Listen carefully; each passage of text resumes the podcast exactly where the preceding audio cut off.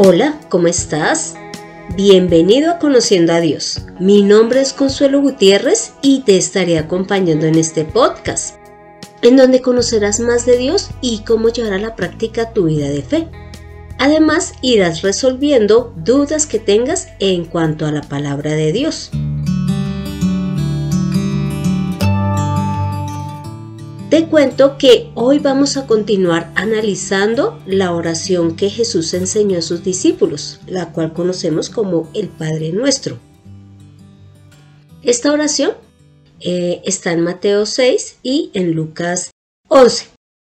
Vamos a volver a leer la de Mateo 6 del 9 al 13 y vamos a ver eh, en qué porción vamos a hacer el énfasis. Entonces la oración que Dios, que Jesús nos enseñó es la siguiente.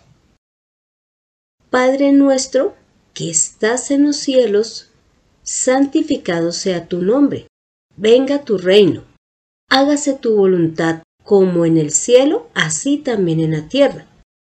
El pan nuestro de cada día, dánoslo hoy. Y perdónanos nuestras deudas como también nosotros perdonamos a nuestros deudores y no nos metas en tentación, mas líbranos del mal. Porque tuyo es el reino y el poder y la gloria por todos los siglos. Amén. Entonces, hoy vamos a ver la porción que dice que nuestro Dios Padre está en los cielos. Así que empezaremos definiendo qué son los cielos y hemos de hacer la diferencia entre el cielo físico y el cielo espiritual. El cielo físico es el espacio que está pues por fuera de la tierra, que es en donde encontramos el sol, las estrellas, las galaxias, pero también tenemos un cielo espiritual. Y el significado que podemos encontrar es que es eh, el cielo es algo alto, encumbrado. También puede significar la soberanía de Dios. Y em, este cielo está fuera del, cielo físico. Y este lugar es un lugar espiritual. Así que, ya que dice que eh, Dios nuestro Padre está en los cielos, la pregunta que sigue es, ¿Hay algún lugar que pueda contener a Dios? Mira que vamos a mirar qué dice la escritura en cuanto a esto. Si leemos Isaías 57:15, en donde encontramos lo siguiente, podremos saber si, si hay un lugar o no que contenga a Dios. Entonces dice así, porque se ha dicho el alto y sublime, el que habita la eternidad y cuyo nombre es el santo. Yo habito en las alturas y en santidad, pero estoy con el espíritu contrito y humillado, para vivificar el espíritu de los humildes y para vivificar el corazón de los oprimidos. También podemos ver lo que dice en Primera de Reyes 8, el versículo 27. Aquí es, es Salomón hablando o orando a Dios y le dice lo siguiente. Pero ¿Es verdad que Dios ha de habitar sobre la tierra? He aquí, los cielos y los cielos de los cielos no te pueden contener. ¿Cuánto menos este templo que he edificado? Entonces, como pudiste escuchar, estas dos porciones bíblicas habla de que ni los cielos de los cielos pueden contener a Dios. Dios habita en las alturas. Dios es espíritu y no está dentro de un lugar. Así que ahora podríamos estarnos preguntando, entonces, ¿dónde está el cielo? Ya que dice que Dios habita allí y vimos que eh, pues Dios no habita específicamente en este lugar. Resulta que si leemos Colosenses 1 del 15 al 17, podremos saber dónde está el cielo. Mira lo que aquí dice Pablo en cuanto a Jesús. Él es la imagen del Dios invisible el primogénito de toda creación, porque en él fueron creadas todas las cosas, las que hay en los cielos y las que hay en la tierra, visibles e invisibles, sean tronos, sean dominios, sean principados, sean potestades, Todo fue creado por medio de Él y para Él. Y Él es antes de todas las cosas y todas las cosas en Él subsisten.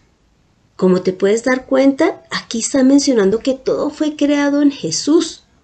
Y pues es probable que tú digas, bueno, pero si Jesús fue una persona, pero es que recuerda que Jesús es la palabra de Dios y Jesús es el mismo Dios. Acá podemos ver que los cielos y toda la creación está dentro de Dios, no Dios dentro de su creación. Así que el lugar donde está el cielo es dentro de Dios. Bueno, entonces ya hemos visto que nada puede eh, contener a Dios, pero que Dios sí habita en las alturas, teniendo presente que, que a través del Espíritu Santo Dios ha venido a habitar en nosotros, pero cuando nos dirigimos a Él, lo visualizamos en las alturas. Ahora, con relación al cielo, vimos que Él está ubicado dentro del mismo Dios y que todas las cosas, tanto visibles como invisibles, fueron creadas por Dios y para Él. Así que si las cosas fueron creadas por Dios, pues evidentemente los cielos también son una creación de Dios. Y esto lo dice en Hebreos 1.10, en donde leemos lo siguiente. Y tú, oh Señor, en el principio fundaste la tierra y los cielos son obra de tus manos. Y en Isaías 66, 2 dice lo siguiente. Jehová dijo así, El cielo es mi trono y la tierra estraba en mis pies. ¿Dónde está la casa que me habréis de edificar? ¿Y dónde el lugar de mi reposo? Mi mano hizo todas estas cosas, y así todas estas cosas fueron, dice Jehová. Pero miraré a aquel que es pobre y humilde de espíritu y que tiembla a mi palabra. ¿Ves? Dios dice, en el cielo está mi trono. Y eso es cierto. En el lugar espiritual que es el cielo, allí están los ángeles, está el trono de Dios y está Jesús. Más no significa que Dios habite en ese lugar. Entonces, la siguiente pregunta que debemos analizar es, ¿por qué dice que Dios está en los cielos? Pues como hemos venido viendo, lo que ocurre es que Dios habita en las alturas. Mira lo que dice en Isaías 57:15, que ya lo habíamos también revisado anteriormente, y es que él dice que Él es alto, sublime, habita la eternidad, ¿ves? O sea, el tiempo está inclusive dentro de Dios. No, Dios no es manejado por el tiempo. Y dice, y cuyo nombre es el santo, yo habito en las alturas y en la santidad. Por eso es que dice que Dios está en los cielos, es decir, en el lugar espiritual y además eh, no está al nivel de la tierra ni del universo, Él está mucho más alto. Y mira que eso también lo dice en Efesios 4 del 5 al 6, cuando dice que Dios está sobre todo y sobre todos. Voy a leer, dice así. Efesios 4 del 5 al 6. Y está mencionando en qué se basa nuestra fe. Dice un Señor, una fe, un bautismo, un Dios y Padre de todos, el cual es sobre todos y por todos y en todos. ¿Ves? Dios está en todo lugar, pero Él está a su vez sobre todos nosotros, porque Él es nuestro creador, porque Él es el Dios que está antes de todas las cosas. También se dice que Dios está en los cielos o está en un lugar alto porque Él es el que gobierna todos los reinos de la tierra. Y sé que te preguntarás, si gobernara todos los reinos de la tierra, pues no ocurriría todas las cosas malvadas que vemos en, los diferentes lugares. Pero es que debemos de tener presente que para que Él gobierne nuestras vidas, debemos de recibir a Jesús, creer en Él, en la obra que Jesús ha hecho y permitir que Dios nos gobierne. Pero el hecho de que nosotros no lo aceptemos no significa que Dios no esté gobernando en la parte espiritual. Entonces, mira, en 2 Crónicas capítulo 20 y versículo 6 dice lo siguiente. Y dijo, Jehová, Dios de nuestros padres, ¿no eres tú Dios en los cielos y tienes dominio sobre todos los reinos de las naciones? ¿No está en tu mano tal fuerza y poder que no hay quien te resista? Entonces, como te puedes dar cuenta, acá están diciendo las características de Dios. Dice que Él es Dios en los cielos y además en la tierra. Y Él es el que nos gobierna. Por eso es que cuando oramos el Padre nuestro y decimos que Él está en el cielo, estamos diciendo en qué lugar se ubica, que no es en esta parte terrenal, pero también que Él es autoridad sobre nosotros. Ya finalizando, a pesar de que Él está en el cielo, pues te cuento que escucha las oraciones de todo el que clama.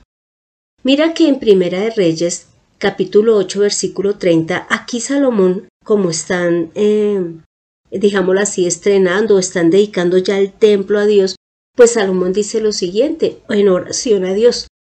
Oye pues la oración de tu siervo y de tu pueblo Israel.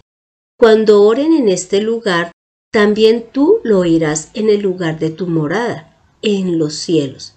Escucha y perdona. ¿Ves?